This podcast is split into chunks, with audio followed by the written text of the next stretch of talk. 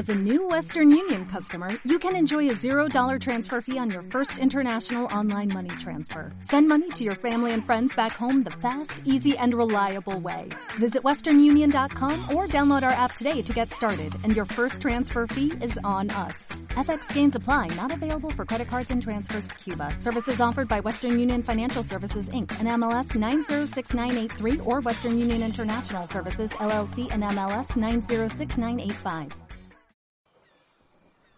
Bienvenidos a Legión Gamer España, programa oficial de legiongamer.es. Noticias, artículos, entrevistas, podcasts y guías de videojuegos. Síguenos en nuestras redes sociales. Twitter, arroba legiongamer barra baja es. Instagram, legiongamer.es. Canal de novedades de Telegram, Legión Gamer. Envía tus ruegos y preguntas a través de nuestro grupo de Telegram llamado Ruegos y Preguntas. Te recordamos que podrás escucharnos todos los sábados a las 6 a través de iBooks, Speaker, Spotify, iTunes y también YouTube. Gracias por darle al play y disfruta de nuestro contenido.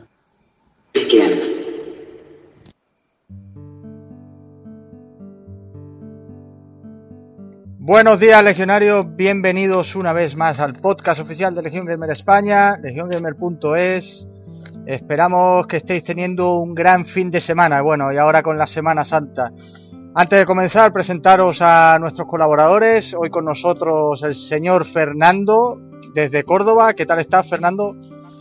Muy bien, Chris, eh, encantado otra vez de estar aquí, como que hace tiempo que no estábamos y, nada, muy contento de poder otra vez estar aquí con vosotros. Eh, bueno, está, iniciamos segunda temporada, ya habéis escuchado la introducción, es distinta, tenemos más sorpresas por ahí y tenemos de vuelta a uno de los primeros, a uno de los primeros colaboradores, Javi, de Córdoba, pero no está en Córdoba ahora. ¿Qué tal estás, Javi?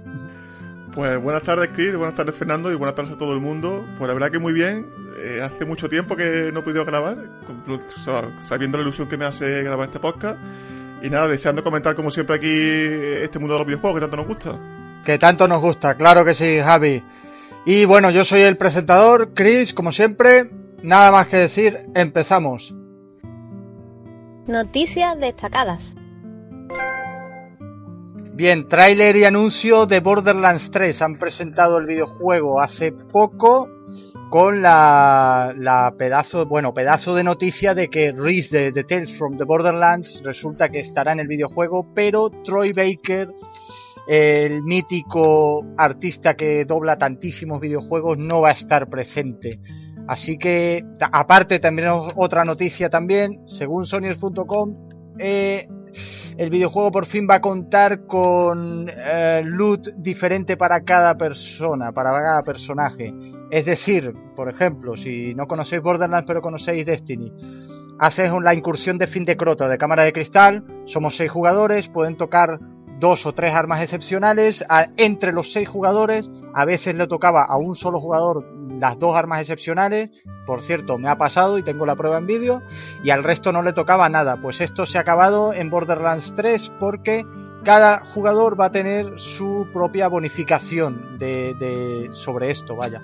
A mí me parece una noticia que está bastante, bastante bien. No sé qué opinas. Bueno, tú, una, Fernando. Una cosita, en Borderlands 2 el loot era compartido e incluso podías intercambiar de lo que te había tocado eh, durante, digamos, la, la actividad, ¿no? Podías intercambiar o podías negociar con, con los compañeros y dejarles eh, las armas que te habían tocado, incluso intercambiar armas perfectamente. Sí, Entonces, sí, no cosa que en Destiny, ahora. claro, cosa que en Destiny nunca se ha hecho. No, pues aquí de esto no han dicho nada. A lo mejor sigue igual, a lo mejor sigue igual y todo sigue exactamente igual, o a lo mejor han puesto bonificaciones, pero no se va a compartir eh, las armas El y, loot, lo- ¿no? y- y el loot. No lo sabemos todo ahora. En teoría, en principio, no han dicho nada, así que se seguirá pudiendo compartir, pero no sabemos nada más. Vale, vale. Es que, claro, Borderlands es uno de los mejores loot shooters para loteo, ¿no? Como, como tal, porque tiene una cantidad inmensa de loot. De, de equipación, de armamento, sí, sí, sí, sí. De todo, Total- sí. Totalmente. No, y digo una cosa, que si no la consigues seguro que la podrás comprar en la Store por un par de euros, ¿sabes? Esperemos que no, esperemos que no, que ya sí que sería casi un pay to win. Ace Combat 7, Skies of No, resulta que ha vendido 500.000 copias solo en Asia. Eh, no es una cifra increíblemente grande, pero es una muy buena cifra. Eh, estoy bastante contento con esta noticia. No sé qué te parece a ti, Javi. Hombre, pues la verdad que eh, contento porque la serie Ace Combat siempre ha sido, un, o sea, ha sido una buena saga, ¿no? Lo que pasa es que estos últimos años está un poco decaída en cuestión de calidad, pero todo, o sea, todo el mundo recuerda, por ejemplo, el Ace Combat 5, el Unsung War de Play 2, que fue un auténtico juegazo, que, que también siguió el de Belkan Wars, ¿no? Que fueron auténticas obras maestras, ¿no? Juegos que vendieron bien y que para mí incumplieron a la saga, ¿no? Lo que pasa es que después de esos, de esos lanzamientos, ¿no? Los siguientes Ace Combat han sido un poquito flojetes, de mi punto de vista. Sí, sí, ¿no? ya han vuelto a las andadas. Y parece- Han vuelto a las andadas con Claro, este y- 7. Han dicho hay que regresar a lo que hicimos. Claro, y que eso, parece que con este Ace Combat 7, el, el Ace Team, ¿no? Porque creo que Sí, la gente que desarrollaba Sí, es, sí. el Ace Team, ¿no? Que son unos, De unas Bandai Namco, sí. para- Bandai Namco, bueno. Han vuelto a los orígenes y bien, así que me alegro mucho porque es un juegazo, la verdad que hay que disfrutarlo. Gracias a Dios, gracias a Dios multiplataforma, ¿no? Se puede disfrutar en bueno, en Switch, desgraciadamente me parece que no. Vaya bueno. ataque bueno. ¿eh? No, no, no, no. Yo, yo, yo tengo No, bueno, su- ataque yo- no, pero. yo- yo- sí, lo sabemos. Yo tengo Switch, ¿eh? Yo no, no- yo no, no. Yo también, yo también tengo Switch. o sea, Aquí creo que todos calzamos todas las Pero- plataformas. Pero ha quedado muy bien, ha quedado muy bien eso. Pero bueno, se, ah, Lo que es importante también remarcar que, que- que es lo, lo que, eh, que tiene una campaña pensada para la VR de Sony, ¿no? De, para las PSVR, no sé si también para eh, PC, pero eh, parece ser que es, au- aunque es un poco corta, que es bastante inmersiva, Sí, ¿no? se le dio- que está muy bien, sí. se le dio en un principio mucho bombo al tema del VR con, con el X 7 porque la gente pensaba que iba a hacer toda la campaña, iba a ser jugable con VR, ¿no? Y al final fue una desilusión, una desilusión, perdona, porque creo que solo hay un par de campañas que pueden ser jugadas con, o sea, un par de misiones. Mo- que pu- unas pocas misiones, sí, sí. Que, pues, que, Sí, pero eh, lo hicieron así, yo creo recordar haber leído pues, de unas entrevistas que era debido a- al... Se buscaban tampoco un- una- unas misiones muy trepidantes porque si no los mareos eran impresionantes, ¿no? El tema de, de la de colocación de, de- de localización del, oído parece ser que dejaba a la gente vomitando, por eso solo hicieron un par de misiones muy tranquilotas. sí, tiene sentido, tiene sentido porque incluso en el Resident Evil 7 con la gafa yo hay veces que me mareo. Así que en, en, en, en un No, 7 no, pero quiero- no eso es la edad, eso es la edad, ¿eh? No, eso es la edad. Seguro, seguro, Eso es la- seguro, seguro que sí. Qué cabrón. Aparte de de- decir que lo han puesto en oferta ahora, al menos en, en la consola de Microsoft, y está en oferta a 41 euros. Un buen precio para un gran juego. Pa- para que acaba de salir, además. Está, pues, Sí. está bastante bien, sí, sí, Sí, sí. sí. Y viene, me parece que viene con el Ace Combat 6 Files of Liberation, o eso es una, una edición, no lo sé muy bien. Pero juegazo también, ¿eh? Eh, muy a la altura de, de un Sun War de Play 2 y el de Belkan World. Muy Hostia. recomendado también. Usun H- eh, es el top, ¿eh? Para mí Usun War es eh, inalcanzable, ¿eh? Pero bueno. Bueno, Halo Infinite podría ser el videojuego más caro de la historia, 343 Industries. Eh, está, pues ya sabéis que está haciendo los videojuegos de Halo, Halo 4, Halo 5 Guardians y ahora está con Halo Infinite que se va a la siguiente generación. Eh, y el título, pues parece que los costes de producción van a, quieren ser los más grandes de la historia. Recordemos que esto hay, hay según qué cifras, según qué datos, tenemos a Grand Theft Auto 5, Modern Warfare 2, Destiny 1, que en teoría pues tenían una, un presupuestos entre 140, Similares, 250, sí. 500 millones de dólares. Uy, qué, qué locura. Que, sí, sí, locura. ¿Qué, ¿Qué opináis de esto? Pues yo creo que, que no sé, o sea que habrá que diferenciar mucho el tema del coste de producción con el coste de, de publicidad y puesta en escena, ¿no? Luego del, del juego y demás. Y que vamos a ver cómo Microsoft plantea esto en el tema de- del Game Pass, ¿no? Porque la promesa de Game Pass es que eh, juégalo los first en día one, ¿no? En día C- eh, en día one, en, En- en- en sí, la sí, consola la- de Microsoft a través de. Game Pass, bueno, Microsoft o, o ordenador, ¿no? Y, y claro, esto, eh, si son los 500 millones que están diciendo, eh, aunque lo suban a- al, al, digamos, al Game Pass este que están hablando, que, es un, to- un todo en uno, ¿no? Que serían por 15 euros al mes el Game Pass más el Gold, que son 180 euros al año. Al final necesitas una base muy, muy grande de jugadores para poder amortizar, porque eh, no solo vas a pagar, eh, digamos, los costes de desarrollo del Halo, ¿vale? Sino que también vas a tener que pagar los otros, el, resto de, gente que está dejando ahí sus juegos para, para acceder a través del Game Pass, ¿no? Entonces no sé, o sea, estaríamos hablando de, de perfectamente eh, 30 millones de personas que necesite simplemente para en un mes 30 millones de personas pagando el para cubrir, para cubrir exactamente. Y para cubrir el gasto solamente de, de Hello no no no entraríamos a cubrir el otro gasto de otros juegos. Entonces no sé cómo lo van a hacer no sé si puede ser que con el xCloud eh, también aprovechen este lanzamiento para lanzar el xCloud y meterlo en más plataformas como se ha estado viendo que hay una fuerte digamos movimiento entre Nintendo y Microsoft sino también para Switch y, buscar otras fuentes de financiación. Incluso no me extrañaría que en un futuro en la consola de Sony también salga el xCloud. Me extrañaría bastante teniendo en cuenta que tiene su propio servicio que es el PS Now, ¿no? Pero bueno, ya sabemos que, lo que dijo su vicepresidente, el vicepresidente de Xbox, dijo que, que el hardware ya no era rentable, que lo que rentable era hacer servicios. Entonces no sé cómo se lo tomarán en un futuro. Y lo de Switch está cantadísimo además, porque es que ya está confirmado. No está confirmado aún Game Pass y jugar en streaming, pero sí que está confirmado que Xbox Live llega a Switch. Entonces eh, es un paso menos. Queda un paso muy corto para que se pueda jugar en Switch gran parte del catálogo eh, de Xbox en, eh, por streaming. Es bastante posible, la verdad. De todas formas, yo el tema de jugar por streaming, casualmente la semana pasada, bueno, eh, probé PS Now aquí en casa y vamos, tengo 200 megas de conexión de fibra. Y con el wifi, la Play 4, o sea, me bajaba la, la calidad de los juegos. Que veías los píxeles, ¿no? Veías los píxeles cuadrados como, un vídeo de YouTube. Claro, es como si va, porque no sé si los juegos van a 720 o no sé si van a 720 1080, sí, pero creo que 720. Creo, creo que, se, creo que se ponen en 7. porque de hecho estamos jugando al One Night Chronicle, que es un juegazo que no me pasa en su momento, el One Night Chronicle de PS3. De Play 3, sí, sí. Y es, es para mí, es, bueno, es de, lo poco interesante que hay en el catálogo ahora mismo de, de PS Now. Y jugando, se me bajaba la resolución, se me ponía 480, 360, después volví a subir a 1080 y al final tuve que conectar el cable, o sea, por cable en vez de por wifi, para poder jugar bien. Así que. Para poder jugar bien. Yo, yo, yo he tenido la suerte de que con PS Now no he tenido ningún problema, ¿vale?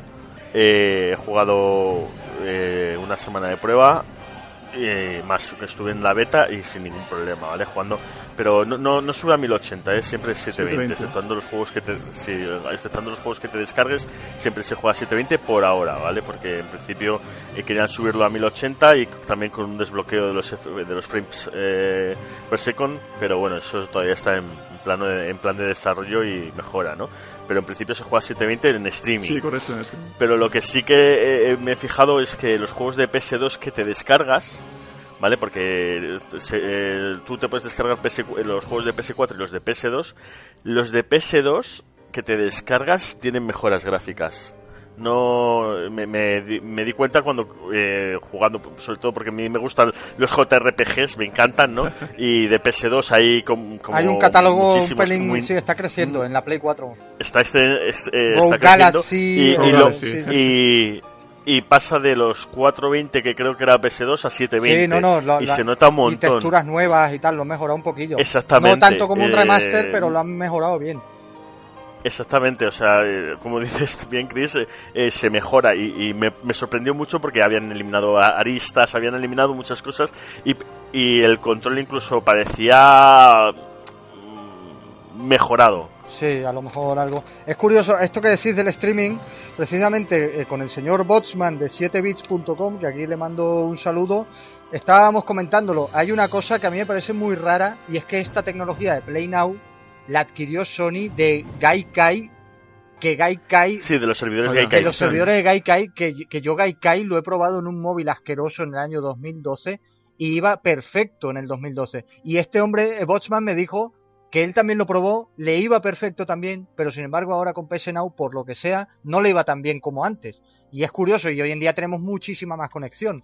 Algo está fallando, algo no lo han hecho bien en PS Now, eh, bueno, lo mejorarán porque es Sony y es PlayStation, pero se están durmiendo en varias cosas que no deberían dormirse, eh, la verdad. Yo creo es que no es la apuesta de, Sony. Sony no creo que apueste en un servicio de streaming como plataforma principal, tal y como va a hacer Google Stadia y en su momento Xbox, eh, ¿cómo era? Xcloud, Xcloud. Xcloud, en teoría. Xbox, yo creo que Sony tiene mucho que perder si pasa directamente al streaming. Yo creo que el Sony va a apostar siempre por el formato, no digo físico, porque al final el formato físico va a terminar desapareciendo, pero hay que tener en cuenta que Blu-ray como marca de Blu-ray, tanto hardware como sistemas de, formato, ¿no? Es, es una es, de Sony. patente de Sony, entonces no, no van a tirar, digamos, por la borda toda su propia patente, ¿no? Que, va contra ellos. no, no, y además...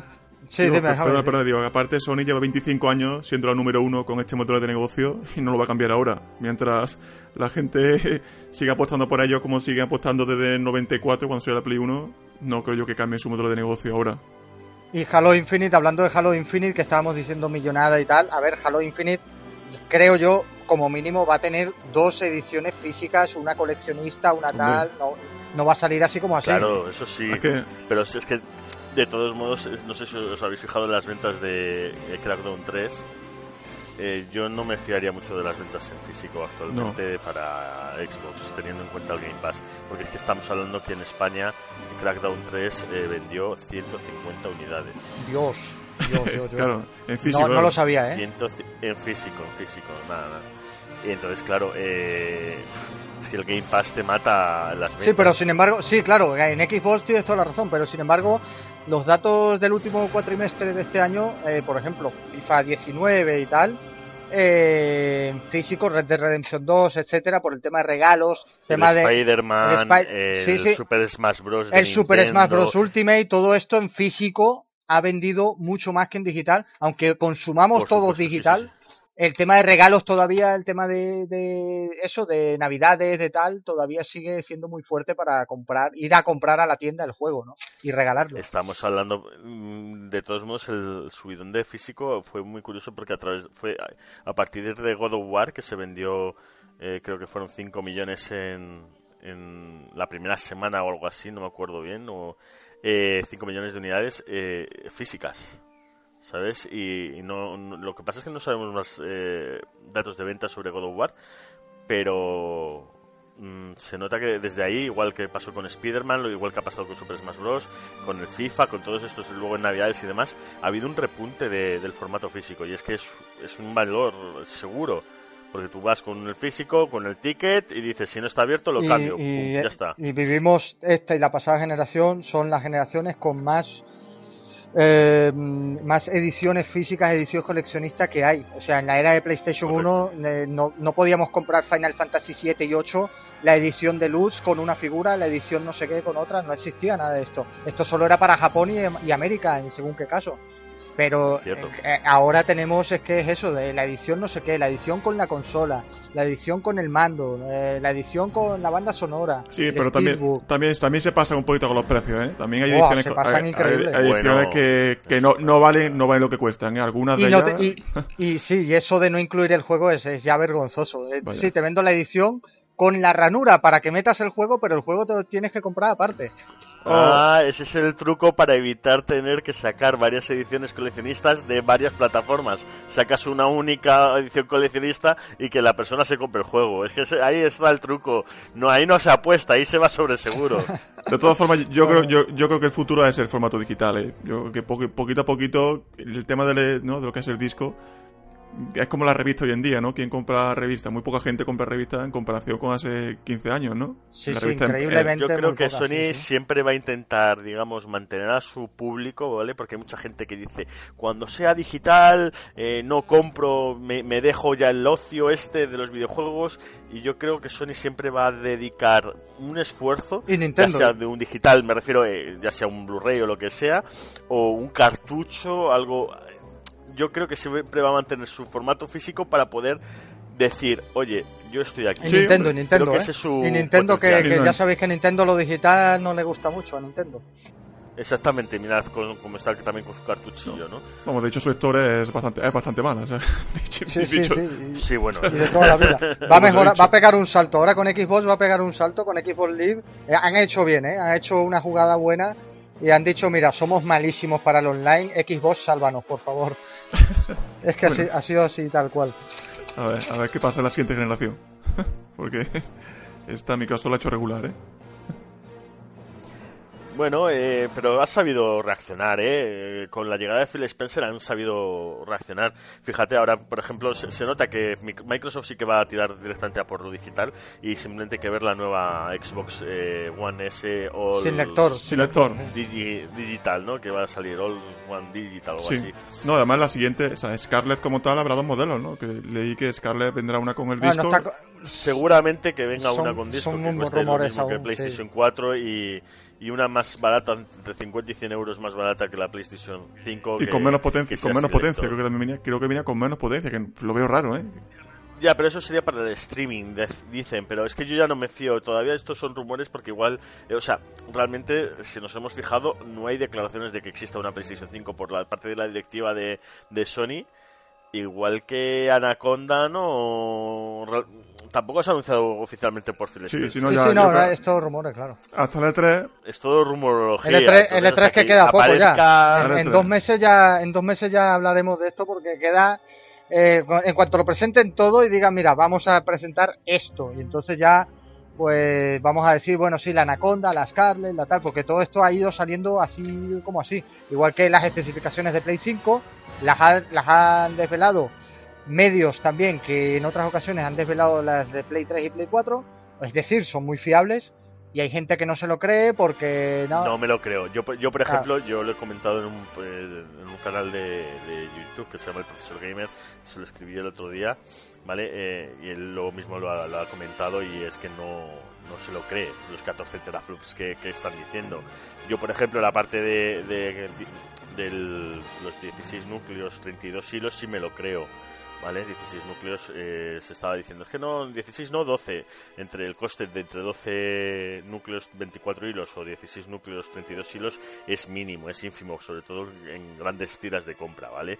Y eso es lo que te, digamos que el, em- la el embudo para los frames por segundo tan, tan estima- eh, estimados por, por todo el mundo, ¿no? El tema de la RAM DDR6, que ponían 24 gigas, me parece excesivo. Eh, luego 4 para el sistema operativo de DR3 o DDR4, venga, eso sí es aceptable. 2 teras de disco duro HDD, es aceptable. Pero 14 teraflops de gráfica, Yo creo, mm, de GPU, sí, yo creo, me parece excesivo. sí, es excesivo ahora, a día de hoy, pero recuerda que lo que pasó con Pero los es cierto, de Play como 4. bien dice Chris, Eso. que es que tienen que competir con Stadia. No, y claro, y- tienen y que dar ser- un valor añadido y tienen que mantener, oye, somos la otra vez conseguir la publicidad de somos la consola más potente. sí, pero yo Veremos creo en que... queda. Perdona, pero yo creo que Stadia no es no, no es el futuro. ¿eh? O sea, yo creo que Stadia no va a ser el éxito que gente que se piensa. No, que no va a poder competir. No, no se va a llevar al huerto a Sony ni a Microsoft. No, no, no, Nintendo, ¿eh? incluso No, yo, no, yo lo he dicho no. antes, incluso si triunfa, va a convivir con Xbox y con Nintendo y con Sony. Quiero decir, no las va a matar. Van a convivir juntas como, por ejemplo, Netflix dijeron que iba a matar el cine, iba a matar el Blu-ray, iba a matar todo y al final todos seguimos yendo al cine, comprando un Blu-ray de vez en cuando y, y tenemos mercado digital y mercado físico, tampoco pasa nada. Cierto. Yo Claro. creo que convivirá junto, no va a matar Eh, nada.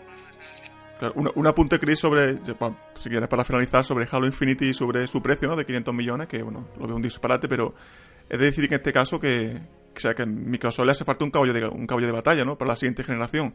Y si se gastan, 5, y si se ¿no? gastan, o sea, pero si se gastan 500, si se gastan 500 millones en un Halo Infinity, es porque merecerá la pena, ¿no? Porque Sony tiene muchas, muchas IPs propias, ¿no? Muchas buenas sagas.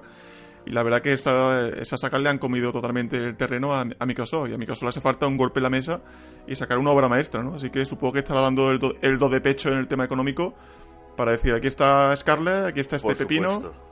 pero yo creo que también a, a- a Microsoft le falta una nueva IP. Sí, sí, sí. Algo, algo No, que. no, van a venir, que van a venir sabido- 16 o, o ha 15 sa- van a venir. Recordemos la, la cantidad de empresas que han Sony adquirido. fue capaz de, de, de meter el Horizon Zero Vaya. eh, el reinicio del God of War, que parece una nueva IP.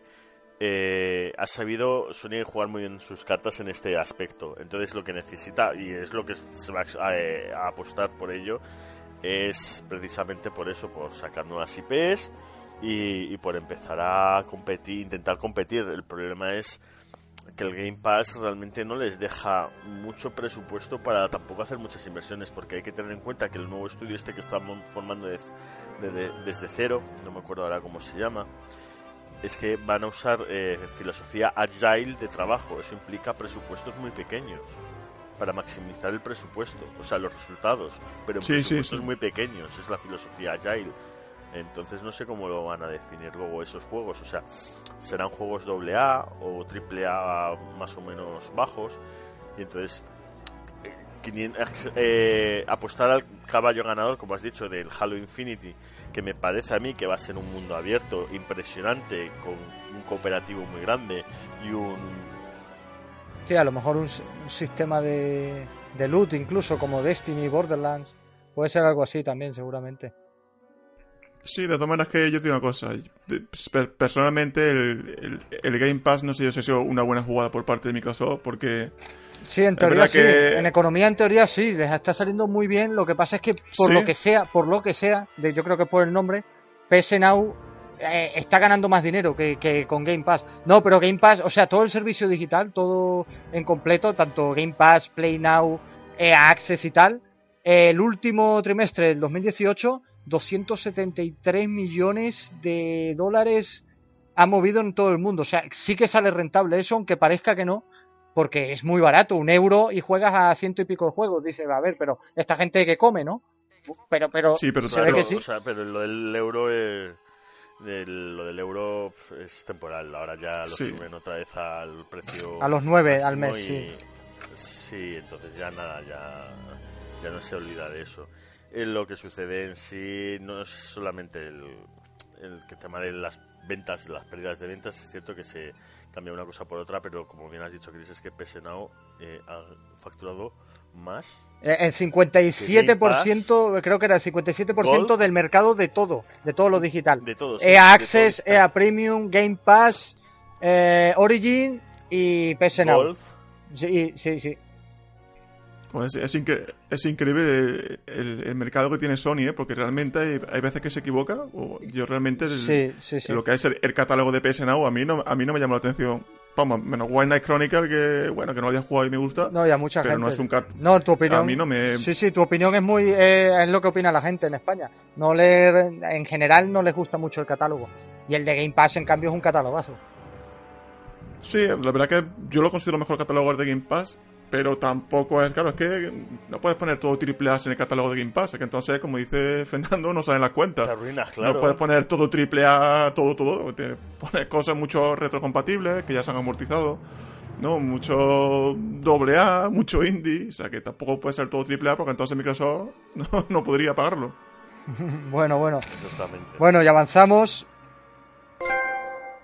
Resulta que la actriz de Horizon Zero Dawn, la actriz Janina Gavankar, según Sonyers.com, pues ha confirmado prácticamente que está trabajando en la segunda entrega. Ahora, yo creo, como todos, mm, o como muchos, que esto será en Play 5 ya. Porque a estas alturas, si nos han enseñado un tráiler o algo, pues Son exclusivos de Play 5, como hace siempre Sony, lanzando su consola con, con pepinazos, que es lo que debe hacer, ¿no? Sacar buenos exclusivos, que lo que vende una consola son los exclusivos, ¿no? Y eh, el Horizon, vamos, el primer Horizon es una pasada. Yo ahora no puedo, no puedo jugarlo mucho porque como es un, es un juego que requiere tanto, mi Play 4, que tengo la Pro, si lo pongo ahora despega, porque desde Ajá. hace unos meses mi Play 4, el ventilador parece que va a salir volando. Así Cambiarle que, la pasta térmica o límpiala por dentro. Sí, sí, la ya la abrí y la limpié, pero bueno, en fin, calidad, calidad de construcción que... Nada, no, la PlayStation 4, o sea, tiene sus cosas, la, la Pro y Sony tiene sus cosas, pero eh, este hardware ha sido bastante chapucero. ¿eh? Bastante, Sí, sí, bastante. sí. Al, lado, al lado de la X, Que al lado de la X sí. que la X no suena nada, me siempre- dicen que no suena nada la X, ¿no? No, y, más. y la, y la última trancha de Pro, que es la tercera trancha de, de lo que es el, el. Las últimas, bueno, la última trancha que ha salido eh, tampoco suena nada, ¿eh? Ah, de, la- De la- las nuevas PS4 Pro, dice.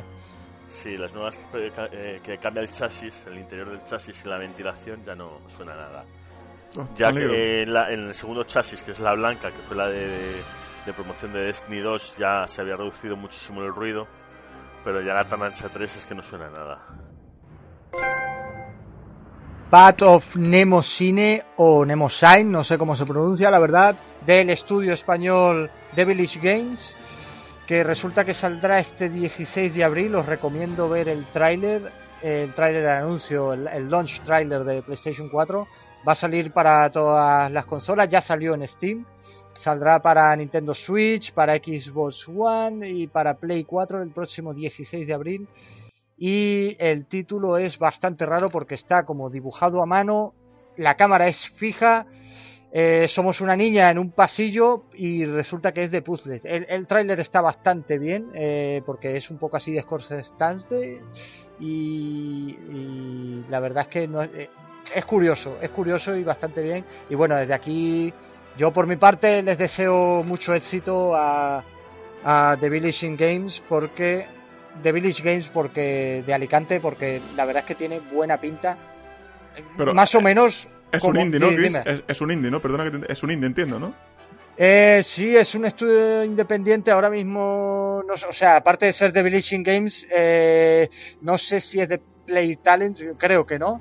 No sé si lo pilló Devolver Digital, que Devolver Digital, aunque pille cosas indies, es grandecilla la empresa. Sí. Ahora no sé quién es la distribuidora exactamente, pero decir que, que están pillando muchos, muchos videojuegos españoles y a ver, es como todo, hay algunos no tan buenos, otros que tal, pero hay algu- alguna obra maestra así como Crossing Souls o Gris, que Gris le han llovido dieces y, y este juego yo creo que va a estar bien, no le van a dar un 10, pero o sea, la recepción no creo que sea como Gris, pero creo que va a ser mm, más o menos como Crossing Souls. Y Crossing Souls es un grandísimo videojuego. Este, este título, pues, yo lo tendría en consideración porque la verdad es que estamos haciendo cosas muy curiosas, no, no solo ya a, nivel nacional, España, sino en líneas generales hay mucho indie eh, desde la pasada generación y esta que está sorprendiendo muchísimo, más de lo que creíamos todos. Hombre, Y la verdad es que no, verdad- no son como, por ejemplo, los Assassin's Creed y tal, que tú dices, bueno,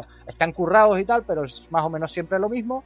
Aquí te meten unas cosas que dices tú, me cago en la puta, te, te dejan pensando, o te ponen una historia curradísima, aunque, aunque sea luego pixelar y todo. Entonces son cosas que están, están intentando tirar, no tenemos pasta, pero intentamos tirar de creatividad, de originalidad, originalidad y, y- y bueno, y las bandas sonoras están muy bien. Moonlighter es otro que está para Switch y para Play 4, también de un estudio español.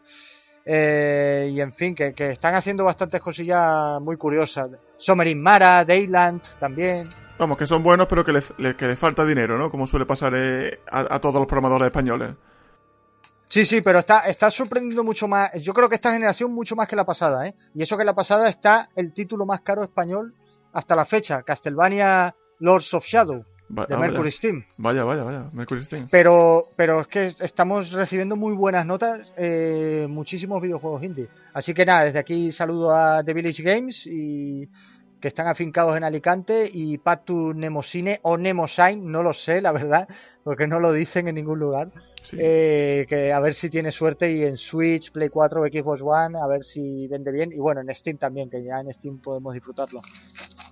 Bueno, pues habrá que echarle un vistazo, ¿no? A ver. De hecho, mira, lo tengo aquí el portátil y después lo, lo miraré en Steam. Titular de la semana. Bueno, de titular, Kotaku revela Assassin's Creed Kingdom, el nuevo videojuego de Ubisoft que estaría basado en la era vikinga, quizás sería cross-gen, no lo sabemos. Y hay que decir que Kotaku ya en otras oportunidades ha desvelado antes de tiempo, filtrado eh, mm, información sobre la saga Assassin's Creed. Entonces todo esto nos lleva a pensar que, que en efecto eh, esto puede ser real, porque no es la primera vez que lo hace. Eh, ¿Qué te parece a ti, Javi? Hombre, pues la verdad que, como sabes, yo no soy un gran amante de la saga Assassin's Creed. O sea, lo, lo, era, cuando, empezó porque era una, saga original y bien hecha. Pero cuando sacan un Assassin's Creed cada año o cada nueve meses, yo creo que empieza a ser un poquito cansino. Desde de, mi punto de, de, mi punto de vista, ¿no? O sea, hay excepciones, porque no son malos juegos del todo, pero eh, hubo, un, hubo un, uno de ellos, no me acuerdo, uno de los últimos, se verá que estuvieron cerca de dos años programándolo. Y lo hicieron. El, Origins. Y, y, lo hicieron bien, pero es verdad que en 360 y en Play 3 salieron uno o los primeros, los primeros de One. Se verá que salió uno, no me acuerdo el mismo, lo, tengo, el de la Revolución Francesa. El de la Revolución Francesa. Syndicate, sí, que, tenía, tenía bugs. Eh, a lo mejor me confundo, sí, tenía bugs en todos lados. Eh, O era Syndicate o era el otro. Eh. Syndicate no era, era otro. Black Flag. No, Black, Flag es el de los piratas. Buah, tío. Ah, bueno, no me acuerdo. Es que nos, esperamos. Sí, es, Syndicate es que, es que, hay tanto, que el problema es que como hay 200.000 Assassin's Creed, que si, si hubiera como el Metal Gear, que hay 5, pues es fácil acordarse, pero bueno, 5 principales. El Unity, Assassin's Creed Unity. Unity, Unity. correcto, Andrés, correcto. Muy buen, Andrés. Iba a presentar a Andrés después, que ha venido aquí de sorpresa. Pero, pero bueno, ya que estás, Andrés, ¿qué, te, ¿qué opinas de esta noticia? Del nuevo Assassin's Creed ambientado en era vikinga y demás. Bueno, señores, primero excusarme un, tema un poco por el tema del cambio de horario, que hoy no, no logré coincidir muy bien. Y con respecto a la noticia y la filtración, pues a mí me parece que es uno de esos aciertos que, a los que nos tiene acostumbrados Kotaku. Que se ha desarrollado en la era vikinga es como el paso seguido a lo que han venido trayendo en sus dos últimas entregas, ¿no? Después de Egipto y eh, Grecia y ahora una era vikinga.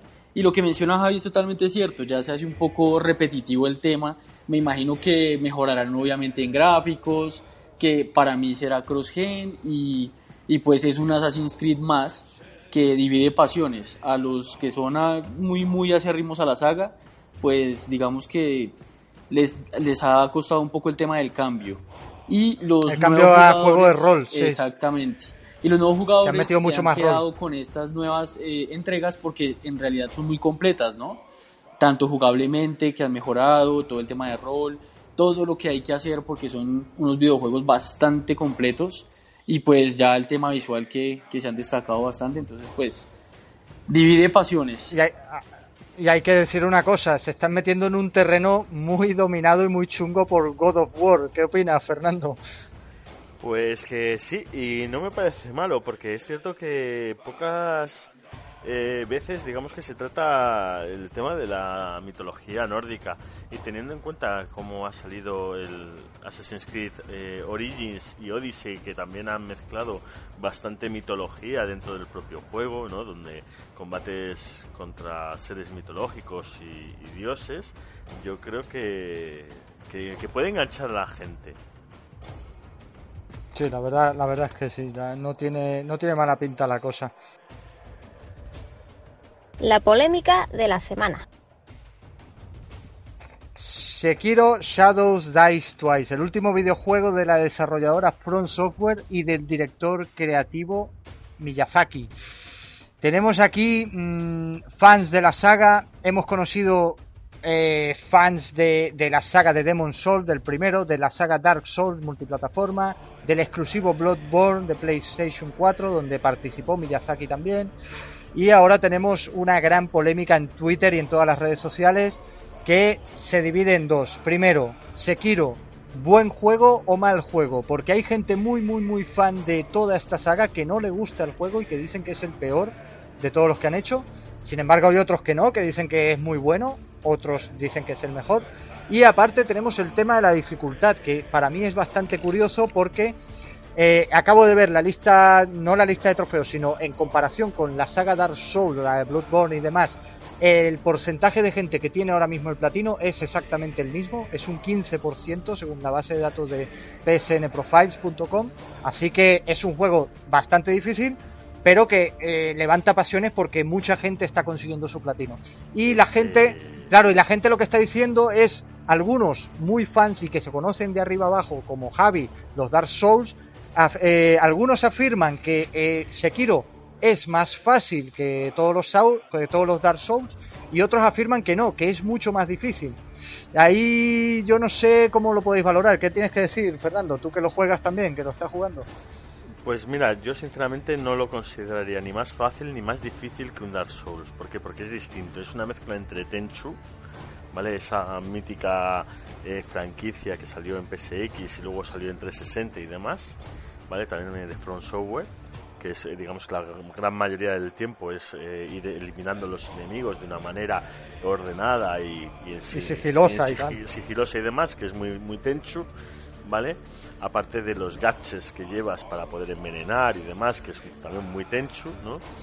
Y, el tema del combate que es muy distinto a... Y el combate y el gameplay es muy distinto a Dark Souls y Bloodborne, ¿vale? Eh, aquí eh, el parry es completamente necesario, ¿vale? Tanto contra jefes o, y contra, digamos, minions que, que te vas encontrando y que no, que no has podido eliminar de manera sigilosa, ¿vale? El parry es completamente imprescindible y es necesario controlarlo.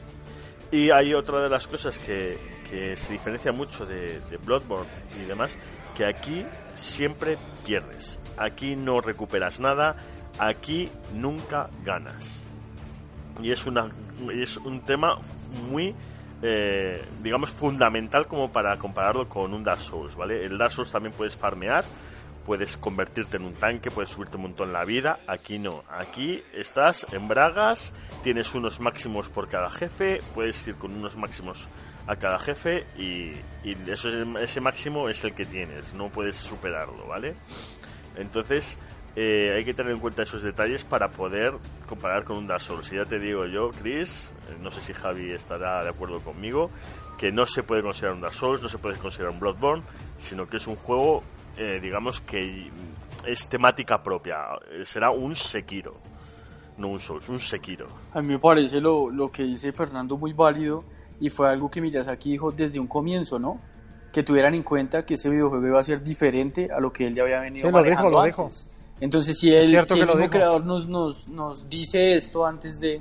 No entiendo por qué, pues, muchas personas insisten en realizar, pues, como como si fuera lo mismo de siempre, como si viniéramos de la misma saga y no, es un Sekiro, es algo totalmente diferente. Correcto, pero es que la gente siempre tiene que comparar las cosas con algo anterior, porque si no, no sabe definirlo de, de una manera, ¿no? Entonces, creo que es fundamental decir eso, ¿no?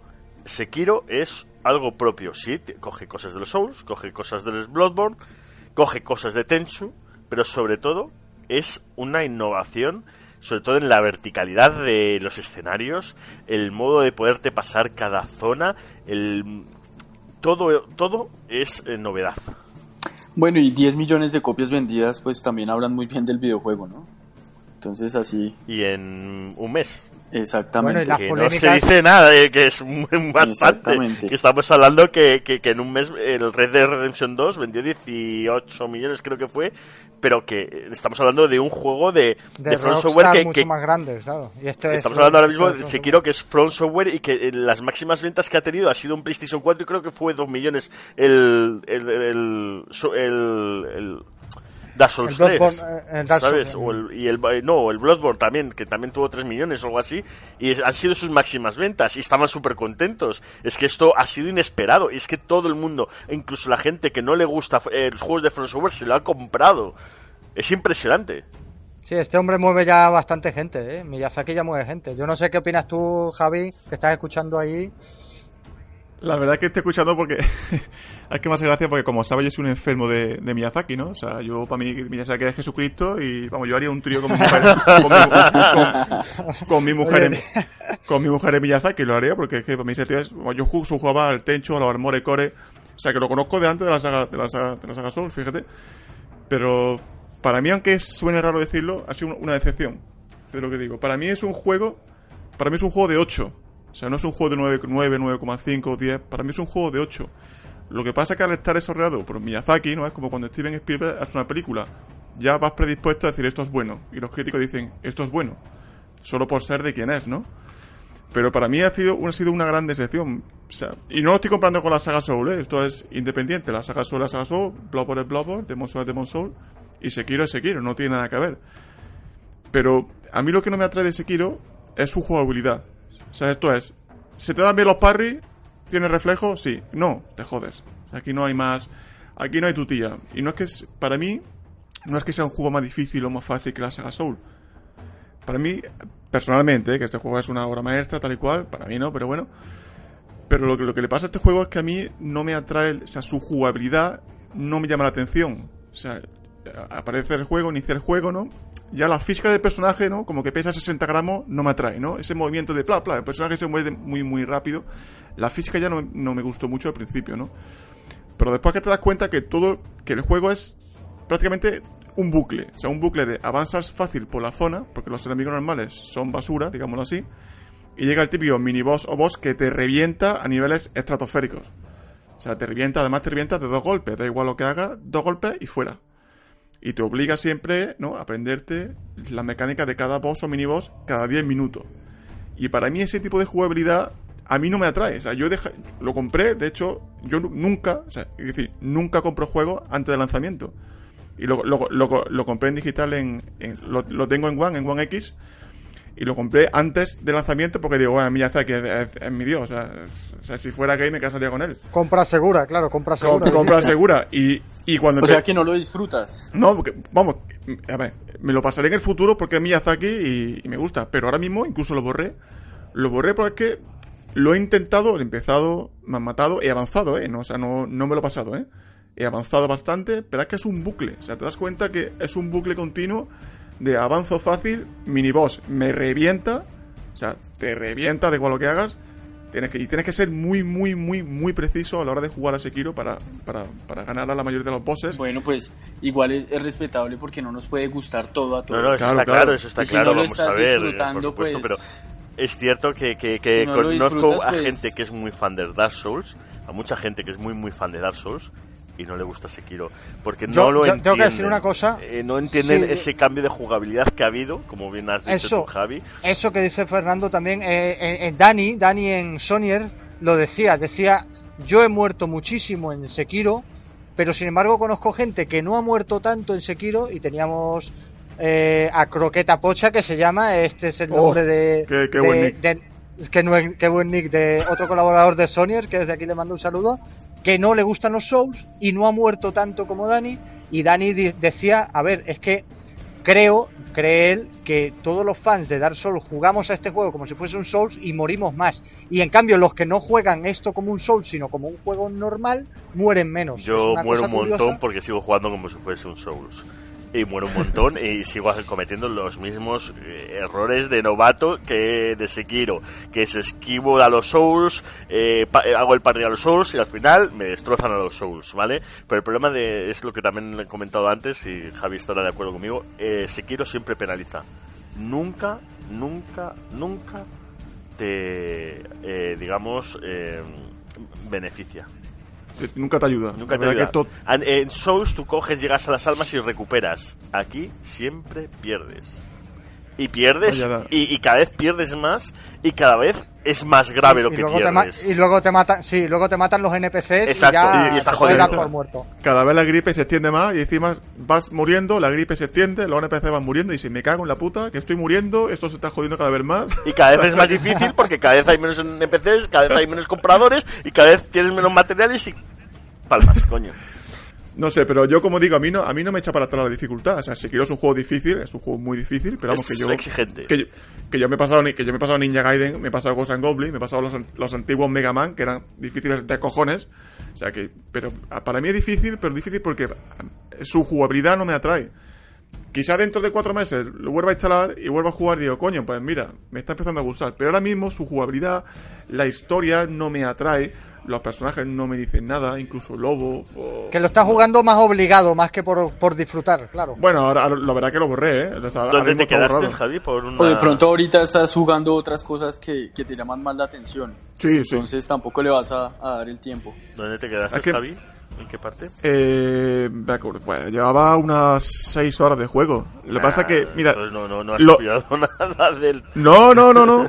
Mira, lo dejé cuando uno de los últimos bosses que, que, maté, uno de los últimos bosses que maté, lo dejé cuando, después de matarlo, tenía las manos sudando. Digo, esto no puede ser. O sea, lo maté tenía las manos sudando. Digo, sudando y temblando, ¿no? Digo que tengo treinta y pico años y estoy aquí reventando Cada vez que yo mato un boss, me encuentro cuando terminado las manos temblando, el pulso acelerado y sudando como si hubiera hecho una carrera. Y es que no me lo puedo creer. Digo, mira, voy a empezar a jugar al Persona 5, que es más tranquilo y me gusta más. Y, me, y me relajo un poquito más. Bueno, bueno, bueno, tenemos aquí polémica para rato. Vale, avanzamos. Ruegos y preguntas. En ruegos y preguntas, eh, dado que es la primera vez, solo tenemos ahora mismo una sola pregunta eh, del señor Lord Vita. Mm, no voy a decir su Twitter porque sinceramente se me ha pasado, pero para la próxima le diré, oye, si haces otra pregunta te diré, tu Twitter a la gente, ¿no? Pero se llama Lord Vita este hombre y nos pregunta lo siguiente a todos los colaboradores. ¿Crees que a partir de PlayStation 5 o la siguiente generación posiblemente tengamos que convivir con juegos en streaming y lo digital solapará los físicos? Javi, ¿qué opinas tú? Hombre, que lo, lo digital, o sea, lo digital solapará los físicos, o sustituirlo seguro que no convivirán como ahora, ¿no? Quizá cada vez el cada vez cada vez el digital, ¿no? gane más terreno al físico, puede ser, y el físico solo quede para ediciones coleccionistas, que puede ser ediciones especiales, ¿no? Y el tema del streaming, pues está claro que sí. O sea, para mí para mí no el del streaming no es algo de mi de mi agrado porque no todo el mundo tiene conexión a fibra o no todo el mundo tiene una conexión estable para poder jugar streaming, ¿no? Hay mucha gente, por ejemplo, en España que vive en pueblos. En España, y, es, eh, primer mundo, y los pueblos no llegan, no llega fibra, fibra óptica. Y, el streaming, yo, o sea, yo no veo bien el streaming, bueno, lo veo bien como CEO, ¿no? Pero yo veo bien que tú puedas descargarte ese juego, ¿no? Como tiene PS Now, que puedes descargarte los juegos y jugar, sí, jugar una vez que lo has, ¿no? Que, que has pagado la suscripción mensual, ¿no? Pero lo obligarte como tal al streaming, yo no lo veo una buena idea yo, pienso que la siguiente generación convivirá todo, convivirá el digital, convivirá el físico y convivirá el streaming y cada vez más el streaming y más el digital ganarán terreno al físico. Es que mira, estamos justamente hablando en la, sección de noticias de esto. Eh, Fernando, ¿tú qué opinas?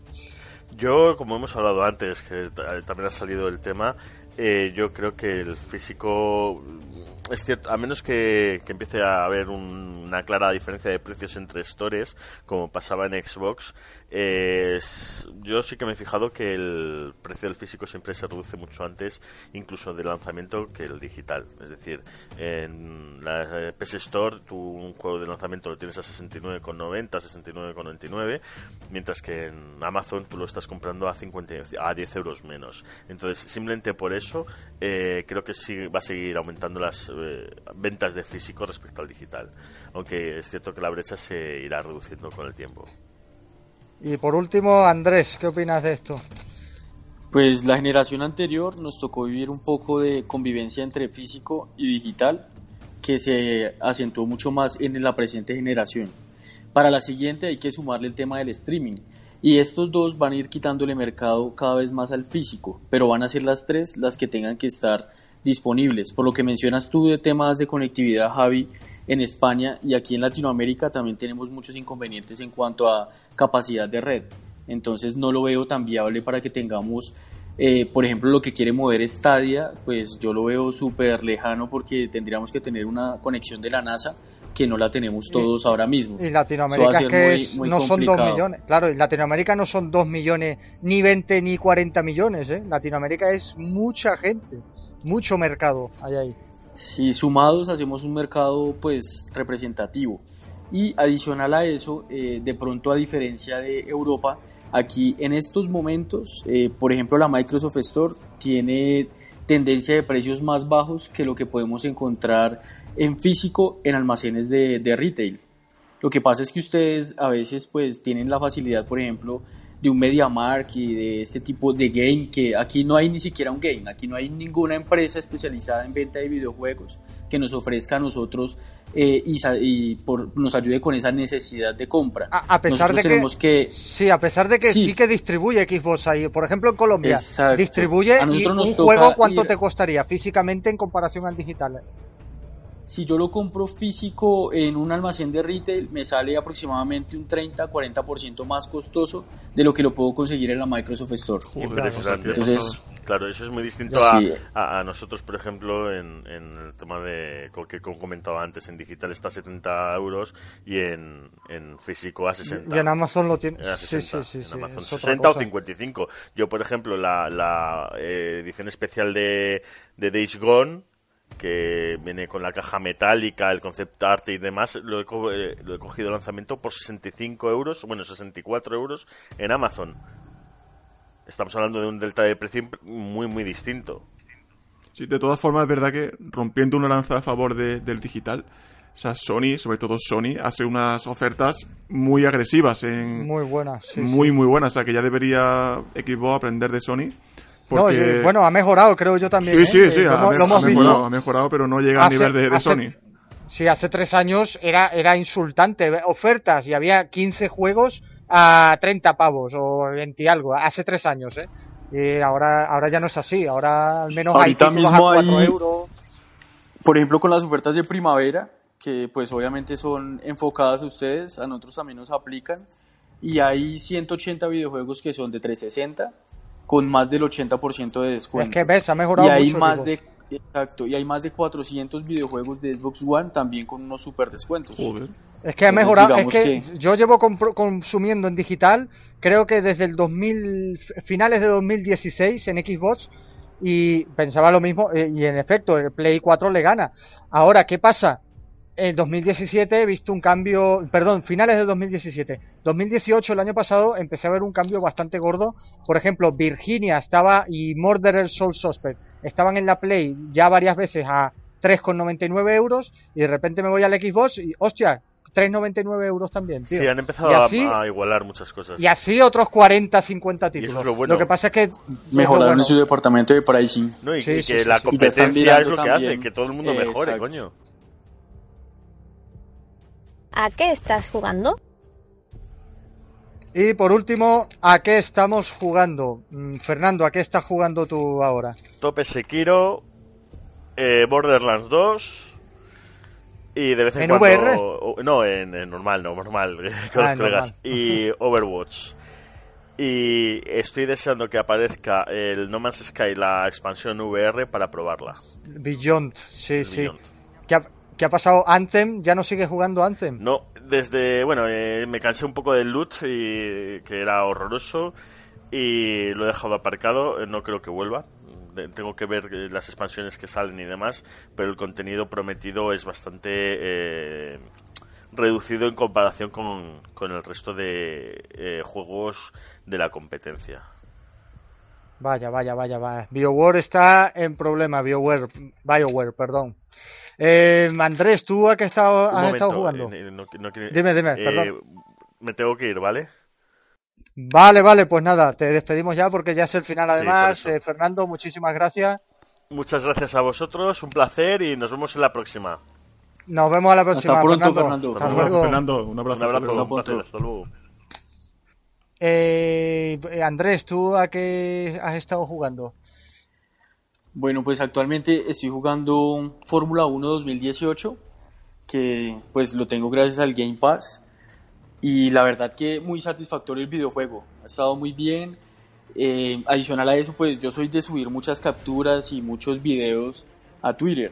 Y gracias a eso, eh, en uno de los Twitter que, que he subido, muchas personas empezaron a comentar y empezamos a hacer crono. Estamos haciendo hacer- contra sí, estáis haciendo eso, contrarreloj, campeonatos, estaba viendo ahí. o Sí, viendo. entonces hay gente de PlayStation, hay gente de Xbox, hay algunos de PC y todos estamos subiendo los tiempos, pues cada uno en sus sistemas y de la manera más adecuada que lo, que lo quieran hacer y la verdad que sí nos estamos, como dicen ustedes, picando bastante Picando, picando. y vamos a cambiar eh, cada 10, 15 días de circuito y que cada uno suba sus tiempos, a ver que al final de temporada quién tiene mejores tiempos y muy, muy, muy chévere el videojuego, muy bacano.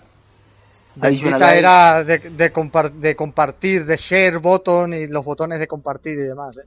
Sí, sí, sí, qué bueno, ¿no? Y las capturas que salen, a mí me encanta. Digamos que Twitter, y Chris lo sabes, que yo no lo usaba hasta que empezamos otra vez con el tema de Legion Gamer. no lo usaba para nada y ahora lo utilizo única y exclusivamente para mis capturas de videojuegos, eh, para los clips y para enterarme de las noticias del mundo y de esa industria que, que tanto nos apasiona. Entonces muy satisfactorio. Adicional a eso, estoy jugando el Metro el 2033. Eh, arranqué la saga para poder llegar al Exodus, que aún no lo he comprado, pero pues primero quiero jugar los dos anteriores. Juegazos, ¿eh? Y difíciles de cojones, ¿eh? Oye, sí, no, y, y me, me, han, me han gustado como los easter eggs que colocan, el tema de los libros. No, está, está bien interesante, la verdad es un mundo aparte y un mundo bien interesante, la verdad. Metro es la agonía de ir sin balas, ¿eh? La agonía de me quedan solo, solo dos balas y... Eso me ha gustado mucho, Chris. Tú sabes que me encantan los survival horror. Los survival. Esto parece, esto parece lo mismo porque es ahora, adicional de estar pendiente de la salud, que se le baja a uno, de la munición escasa, que es lo que tienen casi todos los survival horror, este tiene que hay que estar pendiente de los filtros de la máscara para no ahogarte en el exterior, imagínate. Entonces ya son tres cosas y cuando él se está ahogando se siente un ahogado y el mando empieza a presionarlo también a uno y si uno está corto de filtros pues a correr. muy bueno, muy bueno el metro. Y ya pues para cerrar estoy terminando con el Gears of War Ultimate Edition que he pasado el 1, el 2, el 3 y este también en cooperativo offline con mi esposa. Todos saben que, mejor dicho, súper aficionados a eso. Sí, sí, Y ya para prepararnos para el GR5, entonces el último que nos falta es este y lo estamos cerrando con broche de oro, pasándolo en locura, que nos está costando, nos está costando bastante porque todos los pasábamos en elevada y ese es el primero que le estamos dando en locura, que ya nos sentimos preparados y fuerte, fuerte. Ha sido difícil, pero, pero es muy bueno. La mejor saga para mí, Gears. Gears of War. Bueno, bueno, y por último, en tu caso, eh, Javi, ¿a qué estás jugando ahora? Después del Sekiro. Bueno, bueno, a Sekiro. 5, ¿no? a Sekiro seguro que no, ¿eh? Sekiro seguro que no estoy jugando. pues la verdad que eso, eh, el día que maté a un miniboss y acabé con las manos sudando y a borde de un ataque de nervios, pues miré mi estantería de, de juegos de Play, que tengo, algo, que tengo algo en físico, y tenía el Persona 5. Digo, coño, que tengo aquí el Persona 5. Y la verdad que le estoy echando horas. Es un juegazo es una, para mí es una auténtica obra maestra. Es un juego desarrollado por Atlus, ¿no? Tiene ya un par de años. Y Atlus es una muy buena empresa japonesa, ¿no? Que hace muy buenos RPGs, como Kudelka, la saga Shadow Hearts. ¿no? Koudelka, ¿eh? Ojo, lo que estás diciendo, Koudelka no lo conoce casi nadie. O sea, no lo conocemos muchos, ¿eh? Koudelka. Kudelka, bueno, pues la saga... Es que se me había olvidado, me lo has dicho ahora y he dicho, hostia, hostia, Koudelka de PlayStation 1. Pues la saga, la saga Shadow Hearts de Play 2 es incluso mejor que Kudelka, es una auténtica pasada, sobre todo el Universe 2. Y es un RPG, o sea, me hace gracia el éxito porque Persona 5 ha sido un gran éxito, o sea, un éxito muy... sí, sí, muy pero, grande. Pero es, es, gracioso porque Persona es una saga de nicho, pero totalmente, o sea, es una japonesada, ¿no? Y de hecho, y Persona 4, que yo me lo pasé con todo, o sea, absolutamente con todo, Persona 4 para mí fue uno de los, vamos, en PlayStation 2 te puedo decir que para mí, junto con Final Fantasy X, fueron los mejores RPG de esa generación. Y pero no fue un, no, o sea, no fue un gran éxito de ventas Persona 4, ni fue un gran no fue conocido en el mundo en general. No, no, es en esta generación que se ha este multiplicado. correcto, es este Persona 5 el que ha supuesto ya Persona 5. Es, es, es, como la como es como Dark Souls, ¿no? Como Dark Souls 2 o como Dark Souls 3, ¿no? El que el que ha hecho conocer todo el mundo, ¿no? La saga, ¿no? La saga Persona o la saga Souls en este caso. Sí, sí, sí, sí. Y es, una obra maestra, o sea, diseño artístico, gráfico, banda sonora, porque Persona tiene, a ver cómo te lo diría, tienen una identidad muy propia, ¿no? Son muy juegos como muy poperos, digámoslo así, ¿no? Son juegos muy, muy movidos, muy, juegos muy divertidos, ¿no? Y son RPGs, ¿no? Son RPGs puros. Y la verdad que este Persona 5 me está encantando. O sea, tiene, es un RPG también con una mezcla de simulador social, ¿no? Que tienes que, tienes que ir al colegio, responder preguntas, ¿no? tienes que, digamos, hacer unas, unos links, ¿no? Con tus, unas relaciones con, con los demás personajes, ¿no? O sea, es un RPG complejo. Y la verdad que es recomendable al 100%. Está en Play 3 y Play 4, prácticamente se ve igual. Con un diseño artístico impresionante y totalmente recomendable. Pues sí, sí, no, y mucha gente lo opina, ¿eh? Mucha gente dice que Persona 5... Además, es raro, solo conozco una persona que haya dicho, bueno, para tanto que hablaba no me gustó tanto Persona 5, pero el resto dicen, obra maestra, el mejor JRPG de la generación. Eso es lo, que dicen de Persona con, 5. con diferencia, y eso que es Xenoblade Chronicles 2 de Switch, mmm, me encanta, de hecho me compré la Switch solo por ese juego, pero Persona 5 para mí es el mejor RPG de esta generación. Bueno, bueno. Sí, sí, no, eh, pues perfecto. Pues nada, disfrutarlo de este juego. Y bueno, nada, nada más. Ya hemos acabado. Creo que hemos comentado todo más o menos por encima. La próxima semana, recordaros a todos que podéis enviar a nuestro canal de Telegram ruegos y preguntas, eh, todas las preguntas que queráis y las responderemos. Y, deciros que nada, que muchas gracias por estar ahí a todos los oyentes y gracias a los colaboradores, muchas gracias Andrés y Javi. Gracias. Eh, gracias y, nada, y nada más, muchísimas gracias a todos. Nos vemos la próxima semana, todos los sábados a las 6 de la tarde. Hasta luego. Un saludo, hasta luego. Hasta luego, gracias, que estén bien.